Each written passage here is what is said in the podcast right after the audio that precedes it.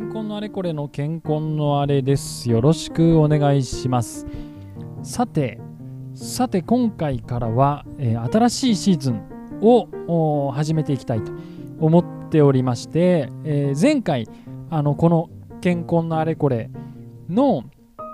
えー今後の見通しのお話をしましたけれども、えーそこでお話ししたように、え今回からの新しいシーズンでは、え行政組織の構造を説明していきます。で行政組織というものは、まあ、行政っていろいろあるんですけど土木インフラ行政ですね土木インフラ行政の主体として、えーまず、えー国土交通省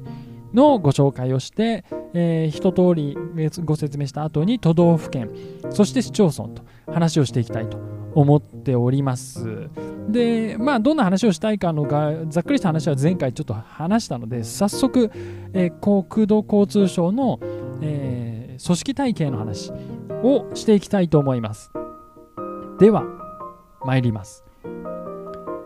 えーまずですね、あの私がこの健康業界に入社する前の認識ではですね、国土交通省っていうのは霞が関にあると思ってたんですよ。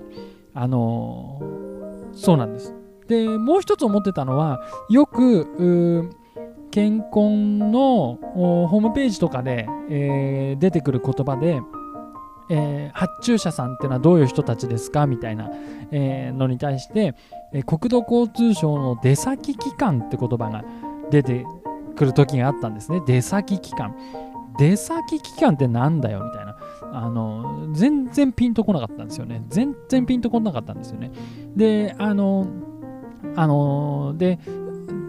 例えば、あのなんでなんで私がその時にピンとこなかったかって振り返ってみるとあの我々の日常の暮らしで一番身近な行政組織っていうのは市町村だと思うんですよね。まあ基礎自治体とも言われます。で我々地元の生まれ育った場所とか、まあ、住んだことがある場所の市役所の場所って大体知ってるじゃないですか。市役所が分かんなくても区役所とか分かるじゃないですか。でね、えー、と市役所の市役所の出先機関とリンクして考えるとえ公民館のこと？みたいに思っちゃうんですよね。でも市役所のに対する公民館と国土交通省の出先機関っていうのは全然実は違うっていう話をこれからしていくんですけど、あのーそんな話をしていきたいと思います。でまず、あのー最初に、えー国土交通省は確かに霞が関にあります。でいろんな庁省庁経産省とかなんとか省とかいろんな省庁が、あのー入ってる、えーオフィスを構えている合同庁舎っていうのが霞が関にあってその合同庁舎の、えー、と3号館と2号館に、あの国土交通省のフロアがあります、えー確か3号館がほとんど国土交通省の、あのビルディングだったと思います。で、えっと、ただ、えっと、ご存知のように国道っていうのは日本中にあるし、えー国が管理する河川も日本中にあるし、えっと、国が整備している、えー砂防施設も国中日本中にあるわけで。で、まあ、新しい道路を計画したり整備したり今ある道路や河川を修繕したりとか維持管理する。あるいは災害が起こった時に国の対応としての復旧活動とか。そういうものは日本であちこちで行うわけですけどそれを全部霞が関でやるの大変だよなみたいななんか漠然と思っていたようなそんなことすら考えてもいなかったようなそれが私の学生時代ですね。あーなんですけど実際にはあのーこういう仕組みになってるんです。霞が関にあるのは国土交通省の会社に例えると本社の機能、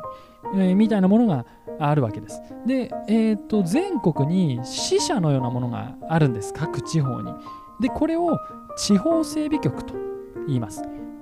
えー、とそうでさらに地方整備局のうんとさらに現場に近い、えー組織として事務所っていうのがあるんですね。なんとかかんとか河川事務所とかなんとかほにゃほにゃど国道事務所っていう事務所があるんですね。なんでレイヤーで言うと霞が関に国土交通省あります。でさらに地方の主要なエリアにポツポツポツポツと地方整備局っていうのがあります。でその地方整備局にさらにぶら下がる形で事務所っていうのがいっぱいあると。そういうこう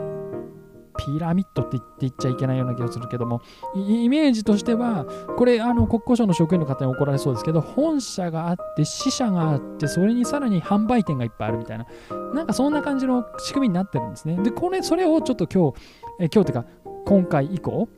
何回かに分けて説明をしていきたいと思ってます。これでですね、まあこの話実は1回でやりきりそうな、1回か2回でいけそうな気がしてたんですけど、調べていくといろいろとですね、あの自分の中でも盛り上がってっちゃいまして、あの結構4、5回に分かれて説明する感じになると思います。で、どうしてかっていうとですね、まあ組織についてちゃんとしたあの書類っていうか、情報をあの求めていったところですね。なんとあの法律に行き着いちゃいましてあの国土交通省設置法っていう。でまあ法律に書いてあることはそんなに細かいこと書いてないんですけどその次に、えーと、内閣が、えー、制定している国土交通省組織令っ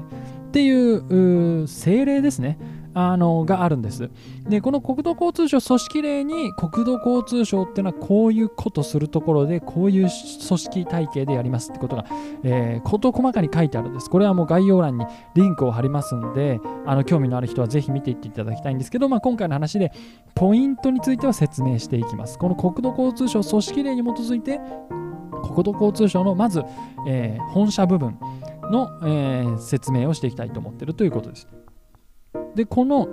国土交通省組織令、まず冒頭部分、こんな風なことが書いてあります。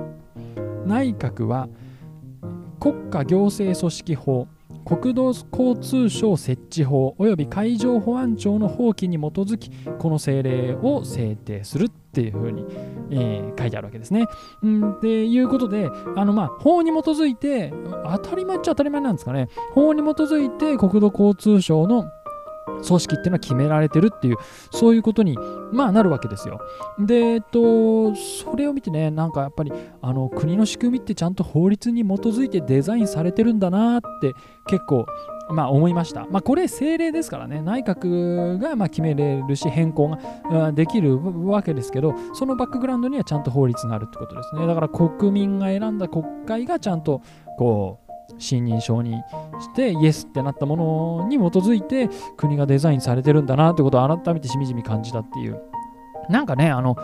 国のその組織の形を示す法律とかそれを示す政令っていうものをちょっと私まじまじと読んだことがなかったんで自分の設計のね技術に関わる、あのー、安全規則みたいなやつとかあと高圧ガスなんとか法とかねあの鉱山保安法とか、まあまあそういうそういうものは見たことあっても、あのこういうのは初めてだったんでですね、非常にいい勉強になりました。それで、えー、とこの国土交通省組織令という政令の中で、まず、えー、示されているのが、あまあ、今日今回取り上げたい本社部分ですね。で、本社部分って呼んでるのは、えー、組織令の中では内部部局と言われています。で、さっき言った地方整備局っていう各地域に配置されている支社に対して本社に置かれる部署のことを内部部局と呼んでるってことですね。で例えば道路局、都市局、港湾局、航空局とかそういうものがあります。えー、で昔は河川局っていうのがあったらしいんですけど、これは名前が今変わ統廃合があって変わっていて、えー、水管理国土ごめんなさい水管理国土保全局というえー、部局の名前になってますね。2011年からなってますね。えーっていうように、えー、それからね、面白いのはね、住宅局とか自動車局っていうのもあります。それと、あとちょっとこう、ジェネラルな部局として、総合政策局、国土政策局っていう、まあ、局っていうんですね、あの部局があると。で、さらに面白いのは、この政令、えー、国土交通省組織令、えー、の中には、この各局の中にこういう課を置きなさいっていう課まで書いてあるんですよ。その下のね、うんと、組織ユニット、うんについても定められてるんですね、政令で。で、例えば都市局については、えーえー、っとね、何条だったかな？忘れちゃったけど、えー、都市局に置く課は以下のものとするって書いてあって、あの課の名前が書いてあって、総務課、都市政策課、都市安全課、まちづくり推進課、都市計画課、市街地整備課街路交通施設課公園緑地景観課っていうふうに、うん、何々か何々かっていう課が書いてあってしかもしかもこの課についてはこういうものを司るっていうその課ではこんなことやりなさいって内容まで書いてあるんですよ。すごいですよね。あのどうですか？皆さんの会社に、うん、例えば、あのー、でしょう道路交通部っていう部があったとして道路交通部はこういうことをする部であるって定義をバシッと書いてある社内のなんか規定とかあります？なんか多分会社の組織って一つ一つのビジネスユニットとか、うんと部署かのあのやる内容をわざわざ言語化してないと思うんですけどあの国土交通省の場合はこういうふうに課のやるべきことっていうのをビシッと書いてあるんですね。で、例えば、あの都市計画課、都市局、都市計画課にはこんなことが書いてます。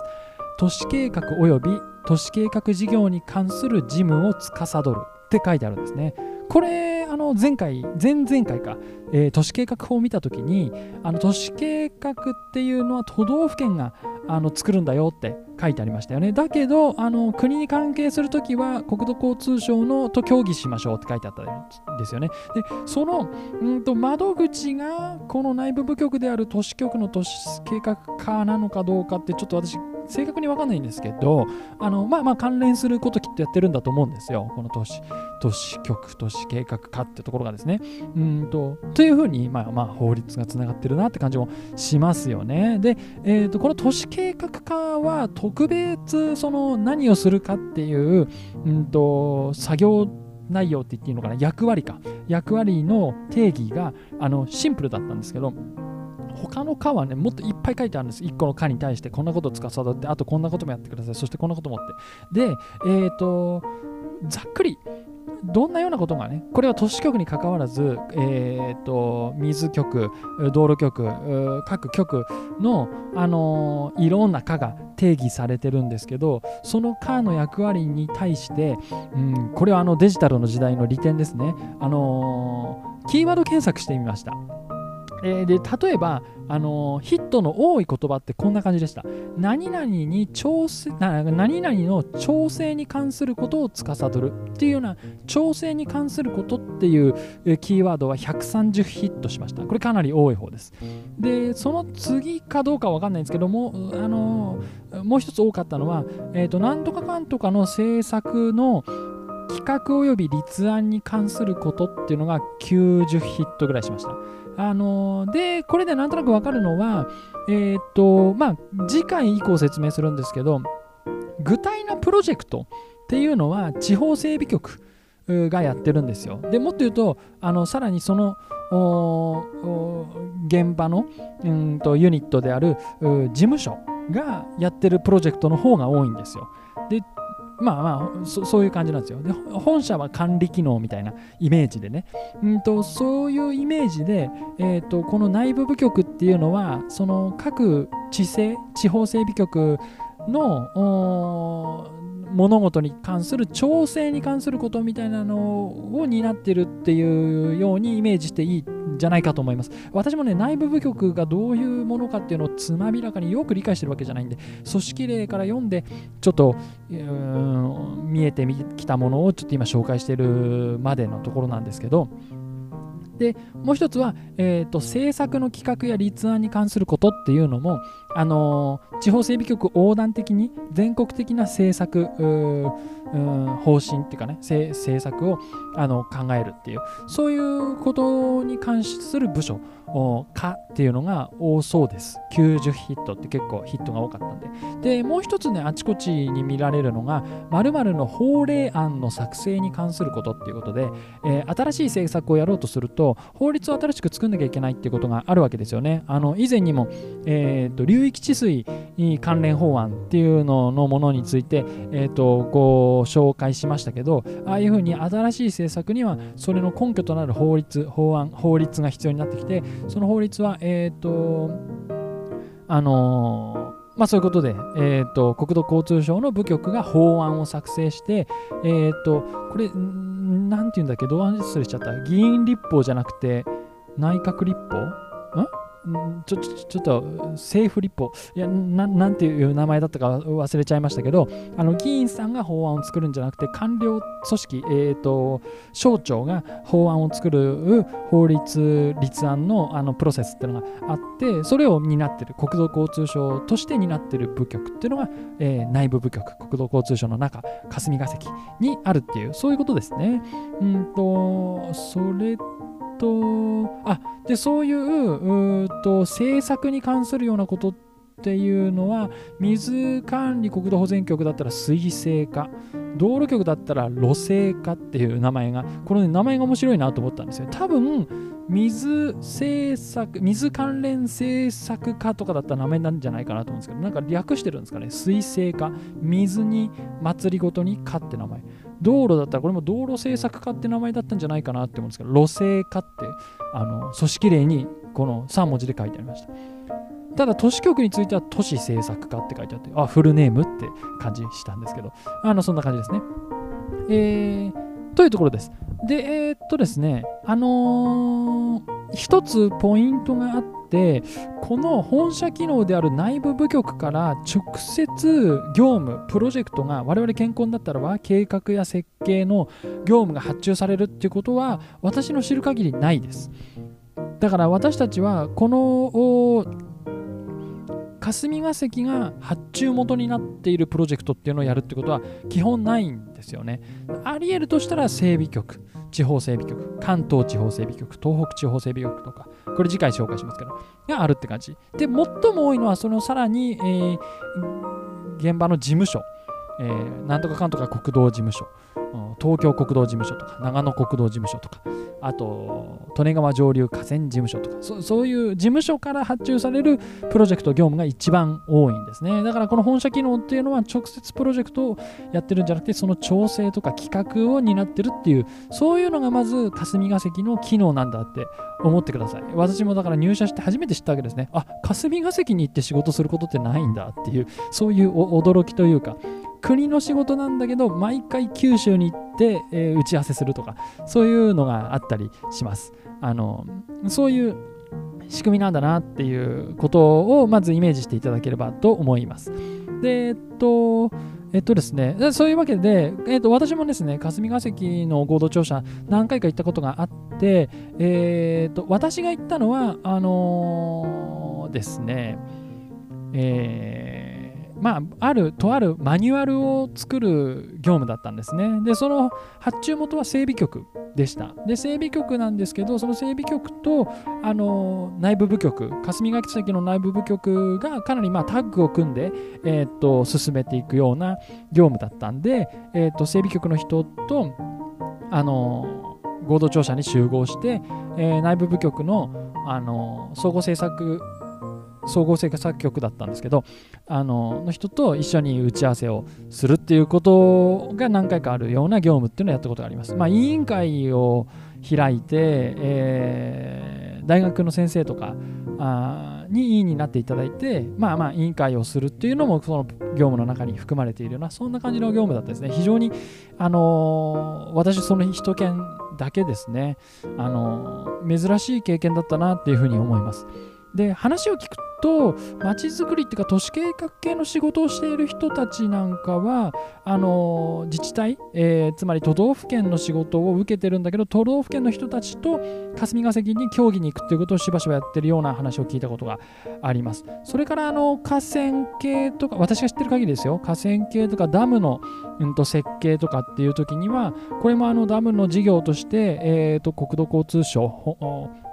あこの内部部局のこと。本省本省って結構よく言うんですけど霞が関にある、えーえー、国土交通省の部局のことを本省って呼ぶんですけど本省協議とかって。あので県の人たちと本省協議に行くっていうようなことがあのいろんな分野であると思います。私があの知ってる限りダムとか河川の場合もある。を知ってるんですけど、おそらく道路計画とかでもそういう本省協議っていうのがあると思います。そういう感じでですね、霞が関に足を運ぶ時っていうのは、あのそういう競技ごとの時なんですね。あのプロジェクトの主体として、あのいわゆる企業でいうところの本社発注みたいな、そういうことっていうのはあんまりないっていうことが一つポイントですね。えー、っと、という感じです。それで、えー、っと次回は、えー、先ほどからちらほらお話をしている地方整備局、これは略して地政っていうことが多いです。九州地政、四国地政、中部地政とか。あのその地方整備局。で、えーと、組織例の中では地方支分部局と言われているのが正式なあの呼び名みたいなんですけどその地方整備局についてご紹介をしていきたいと思います。今回は、えー、霞が関にある内部部局のご紹介でした。はい最後までお聴きいただきどうもありがとうございました。